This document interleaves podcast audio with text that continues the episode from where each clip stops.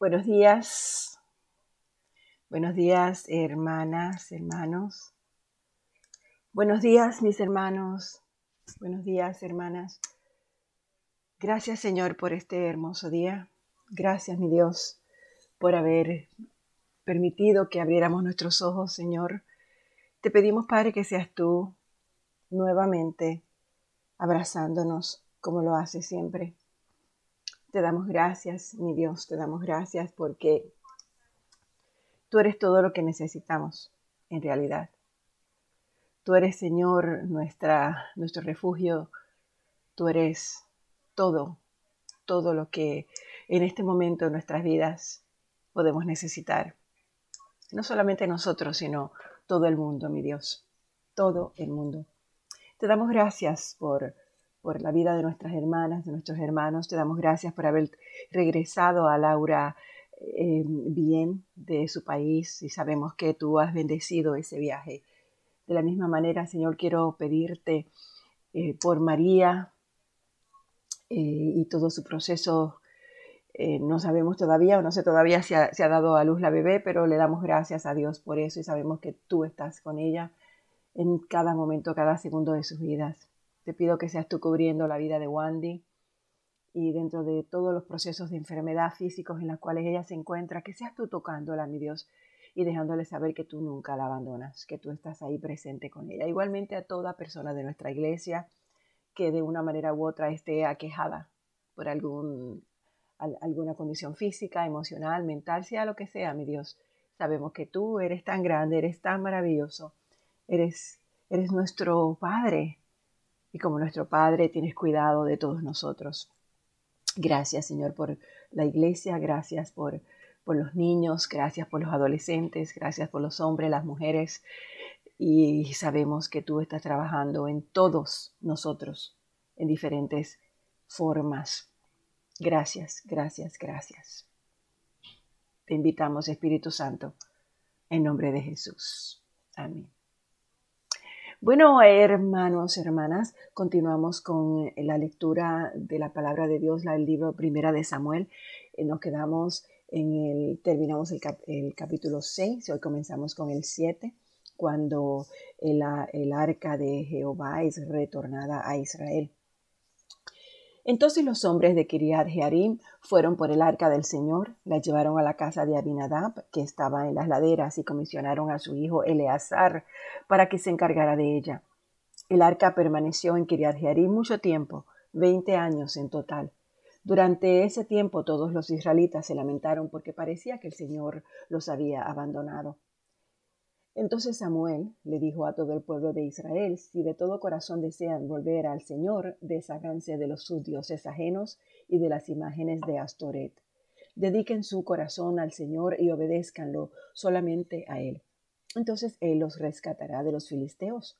Así que los israelitas se deshicieron de todas sus imágenes de Baal y de Astoret y adoraron únicamente al Señor. Después Samuel les dijo, reúnan a todo Israel en Mizpa y yo oraré al Señor por ustedes.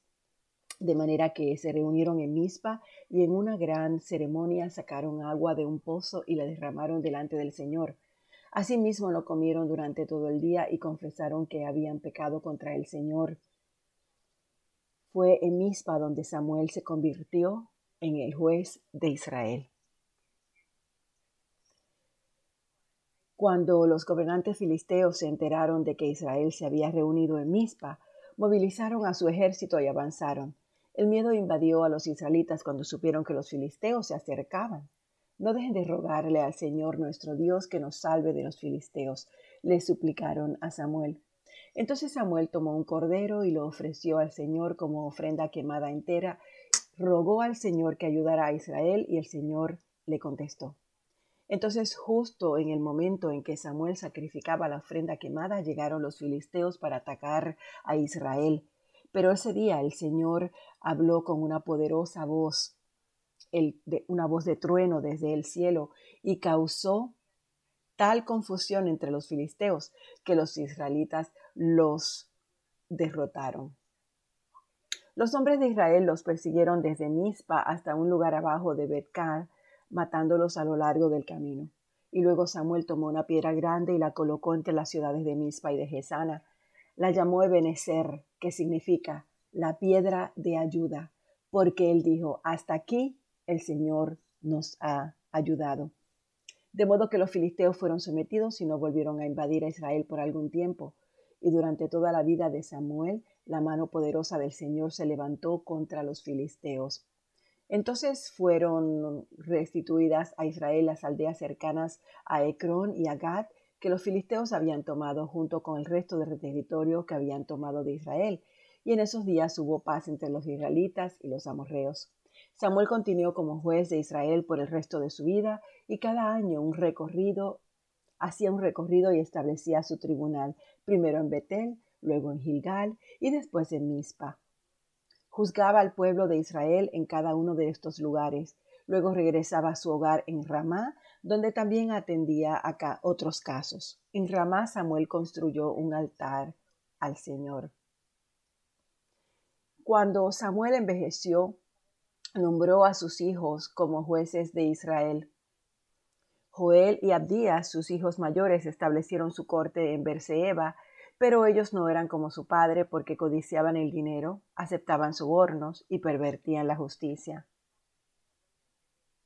Finalmente todos los ancianos de Israel se reunieron en Ramá para hablar del asunto con Samuel. Mira, Samuel, ya tú eres anciano y tus hijos no son como tú. Danos un rey para que nos juzgue así como lo tienen las demás naciones. Samuel se disgustó con esta petición y fue al Señor en busca de orientación. Haz todo lo que te digan, le respondió el Señor, porque están rechazándome a mí y no a ti. Desde que los saqué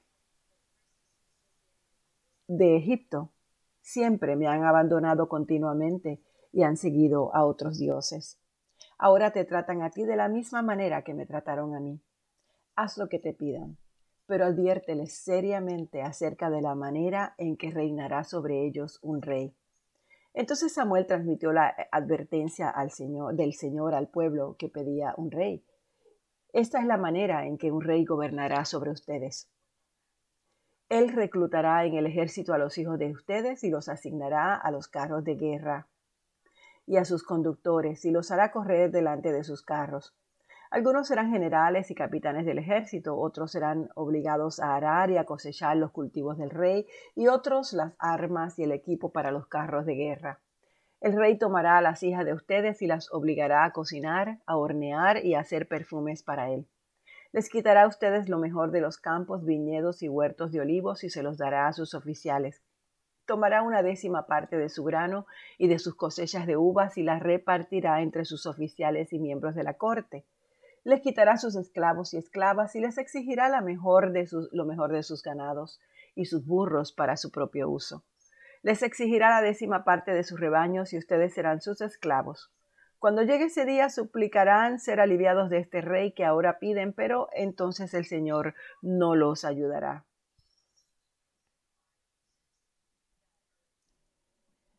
Sin embargo, el pueblo se negó a escuchar a la advertencia de Samuel. Aún así todavía queremos un rey, dijeron ellos. Nuestro deseo es como ser como las naciones que nos rodean. El rey nos juzgará y será nuestro líder en las batallas. Así que Samuel les repitió al Señor lo que el pueblo dijo y el Señor respondió, haz lo que te piden, dales un rey. Entonces Samuel estuvo de acuerdo y los envió a sus casas. Había un hombre rico e influyente llamado Cis de la tribu de Benjamín. Él era hijo de Abiel, hijo de Seror, hijo de Becorat, hijo de Afía, de la tribu de Benjamín. Su hijo Saúl era el hombre más apuesto en Israel. Era tan alto que los demás apenas le llegaban a los hombros. Cierto día, los burros de Cis se extraviaron y él le dijo a Saúl, lleva a un siervo contigo y ve a buscar los burros. Así que Saúl tomó a un siervo y anduvo por la zona montañosa de Efraín, por la tierra de Salisa, por el área de Saalim y por toda la tierra de Benjamín, pero no pudieron encontrar los burros por ninguna parte. Finalmente entraron a la región de Suf y, Saúl le dijo a su siervo, Volvamos a casa. Es probable que ahora mi padre esté más preocupado por nosotros que por los burros. Pero el siervo le dijo, Se me ocurre algo. En esa ciudad vive un hombre de Dios, la gente lo tiene en gran estima porque todo lo que dice se cumple.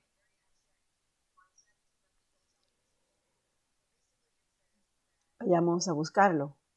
Tal vez pueda decirnos por dónde ir. Pero no tenemos nada que ofrecerle, respondió Saúl. Hasta nuestra comida se acabó y no tenemos nada para darle. Bueno, dijo el siervo, tengo una pequeña pieza de plata. Al menos se la podemos ofrecer al hombre de Dios y ver qué pasa. En esos días, si la gente quería recibir un mensaje de Dios, decía, vamos a preguntarle al vidente, porque los profetas solían ser llamados videntes. Está bien, aceptó Saúl, hagamos el intento. Así que se encaminaron hacia la ciudad donde vivía el hombre de Dios. Al ir subiendo la colina hacia la ciudad, se encontraron con unas jóvenes que salían a sacar agua. Entonces Saúl y su siervo le preguntaron, ¿se encuentra por aquí el vidente? Ellas le contestaron que sí, sigan por este camino, él está junto a las puertas de la ciudad. Acaba de llegar para participar de un sacrificio público que se realizará arriba en el lugar de adoración. Apúrense para que lo puedan encontrar antes de que suba a comer. Los invitados no comenzarán a comer hasta que él llegue para bendecir los alimentos. De modo que llegarán a la ciudad y mientras entraban por las puertas, Samuel iba saliendo hacia ellos para subir al lugar de adoración. Ahora bien, el Señor le había dicho a Samuel el día anterior, mañana a esta hora te enviaré a un hombre de la tierra de Benjamín. Úngelo para que sea el líder de mi pueblo Israel. Él lo librará de los filisteos, porque desde lo alto he mirado a mi pueblo con misericordia y he oído el clamor. Cuando Samuel vio a Saúl, el Señor le dijo, Ese es el hombre del que te hablé. Él gobernará a mi pueblo. Justo en ese momento Saúl se le acerca a Samuel a las puertas de la ciudad y le pregunta, ¿Podría decirme, por favor, dónde está la casa del vidente? Él le contesta, Yo soy el vidente. Sube al lugar de adoración delante de mí, allí comeremos juntos y en la mañana te diré lo que tú quieres saber y te enviaré de regreso. No te preocupes por esos burros que se perdieron hace tres días porque yo, porque ya los encontraron. Además, estoy aquí para decirte que tú y tu familia son el centro de todas las esperanzas de Israel. Saúl responde, pero solamente soy de la tribu de Benjamín, la más pequeña de Israel y mi familia es la menos importante de todas las familias de la tribu. ¿Por qué me habla usted de esa manera? Luego Samuel lleva a Saúl y a su siervo al comedor y los sienta en la cabecera de la mesa y así los honró más que a los treinta invitados especiales. Después Samuel le dio instrucciones al cocinero para que le sirviera a Saúl el mejor corte de carne, la porción que había sido reservada para el invitado de honor. El cocinero trajo la carne y la puso frente a Saúl, Adelante, come, le dijo Samuel. Lo había apartado para ti antes de que invitara a los demás. Así que ese día Saúl comió con Samuel, y cuando bajaron del lugar de adoración y regresaron a la ciudad, Samuel llevó a Saúl a la azotea de la casa. Allí le preparó una cama. Al amanecer del día siguiente, Samuel llamó a Saúl y le dijo, levántate, es hora de que sigas tu viaje. Así que Saúl se preparó y salió de la casa junto a Samuel. Cuando llegaron a las afueras de la ciudad, Samuel le dijo a Saúl que mandará a su siervo que se adelantara. Después de que el siervo se fue, Samuel le dijo, quédate aquí porque he recibido un mensaje especial de parte de Dios para ti. Entonces Samuel tomó un frasco de aceite, que, de aceite de oliva, y lo derramó sobre la cabeza de Saúl, besó a Saúl y le dijo, hago esto porque el Señor te ha designado para que tú gobiernes a Israel, su posesión más preciada. Cuando me dejes hoy, verás a dos hombres junto a la tumba de Raquel en Celsa, en los límites del territorio de Benjamín. Ellos te dirán que los burros fueron encontrados y que tu padre dejó de preocuparse por ellos, pero que ahora está preocupado por ti. Está preguntando si te han visto. Cuando llegues al roble de Tabor, te encontrarás con tres hombres que van camino a Betel para adorar a Dios. Uno llevará tres cabritos, uno tendrá tres panes y el tercero un odre lleno de vino. Los tres hombres te saludarán y te ofrecerán dos panes, los cuales debes aceptar. Cuando llegues a Gibeá de Dios, donde está la guarnición de los filisteos, encontrarás a un grupo de profetas que desciende del lugar de adoración. Estarán tocando un arpa, una pandereta, una flauta y una lira y estarán profetizando. En ese momento el Espíritu del Señor vendrá poderosamente sobre ti y profetizarás con ellos. Serás transformado en una persona diferente. Después de que sucedan estas señales, haz lo que deba hacerse porque Dios está contigo.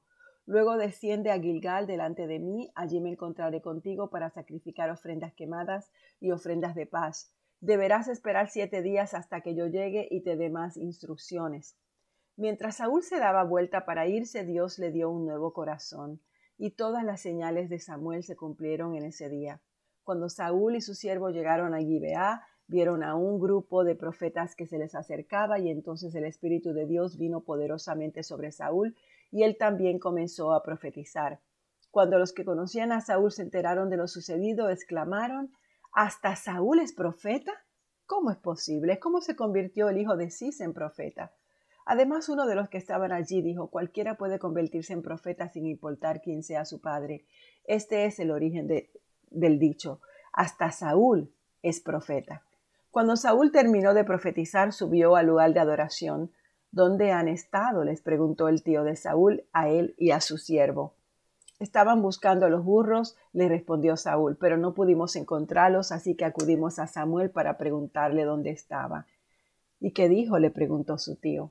Nos dijo que ya habían encontrado a los burros, pero Saúl no le contó a su tío lo que Samuel había dicho acerca del reino. Después Samuel convocó a todo el pueblo de Israel para que se reuniera delante del Señor en Mizpa y dijo, esto es lo que el Señor Dios de Israel ha declarado. Los saqué de Egipto, los rescaté de los egipcios y de todas las naciones que oprimían, pero aún los rescaté, pero aunque los rescaté de su miseria y de su aflicción, hoy han rechazado a su Dios y han dicho, no, en lugar de Dios queremos a un rey. Por lo tanto, preséntense ahora delante del Señor por tribus y clanes. Entonces Samuel reunió a todas las tribus de Israel delante del Señor y por sorteo se eligió la tribu de Benjamín. Después llevó a cada familia de la tribu de Benjamín delante del Señor y se eligió a la familia de los Matri. Finalmente de entre ellos fue escogido Saúl, el hijo de Cis. Pero cuando lo buscaron había desaparecido. Entonces le preguntaron al Señor que dónde estaba y el Señor le contestó, está escondido entre el equipaje. Así que lo encontraron y lo sacaron. Era tan alto que las demás, y los demás apenas le llegaban al hombro. Luego Samuel le dijo a todo el pueblo, Este es el hombre que el Señor ha escogido como su rey. No hay nadie como él en todo Israel. Y todo el pueblo gritó, Viva el rey. Después Samuel le explicó al pueblo cuáles eran los derechos, las obligaciones de un rey, los escribió en un rollo y lo puso delante del Señor. Luego Samuel envió al pueblo a sus casas y cuando Saúl regresó a su casa en Gibeá, lo acompañaron un grupo de hombres a quienes Dios les había tocado el corazón. Sin embargo, había unos sinvergüenzas que se quejaban ¿Cómo puede este hombre salvarnos? y lo despreciaban y se negaban a llevarles regalos. Pero Saúl no les hizo caso. Nahas, el rey de los amonitas, había estado oprimiendo gravemente a los habitantes de Gad y Rubén que, vivían al oriente del río Jordán. Les sacó el ojo derecho a todos los israelitas que vivían allí y no permitía que nadie viniera a rescatarlos. De hecho, de todos los israelitas que vivían al oriente del río Jordán, no había uno solo a quien Ahaz no le hubiera sacado el ojo derecho. Pero había siete mil hombres que habían escapado de los amonitas y se habían establecido en Jabes de Galaad. Hasta aquí nos quedamos en el día de hoy. Eh, nos quedamos en el capítulo 10 de Primera de Samuel y continuaremos mañana. Padre, te damos gracias por tu palabra. Te damos gracias, Señor, y te bendecimos y te honramos. Sabemos, mi Dios, que cada una de las cosas que tú haces, las haces con un propósito determinado. Hay veces que contestas nuestras oraciones y nuestros ruegos. Hay veces que nos dejas caminar, Padre, dentro de nuestras propias ideas, pero todo porque tienes un propósito divino en nuestras vidas. Hoy, Señor, rogamos al Padre y sabemos que tú nos has enviado a un consolador. En tu palabra en Juan 14 dice, yo rogaré al Padre, os dará otro consolador para que esté con vosotros para siempre.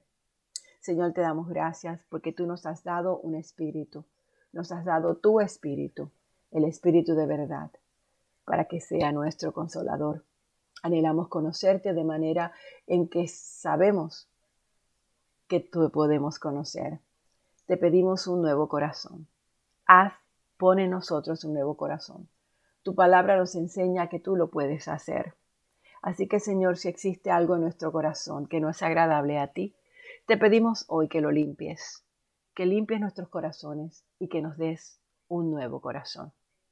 Todo esto, Padre, en el día de hoy, para que nuestra iglesia se levante digna de alabarte, de bendecirte y de honrarte todo el día con nuestras vidas y que seamos una luz, una verdadera bendición para los demás y una respuesta a la oración de alguien.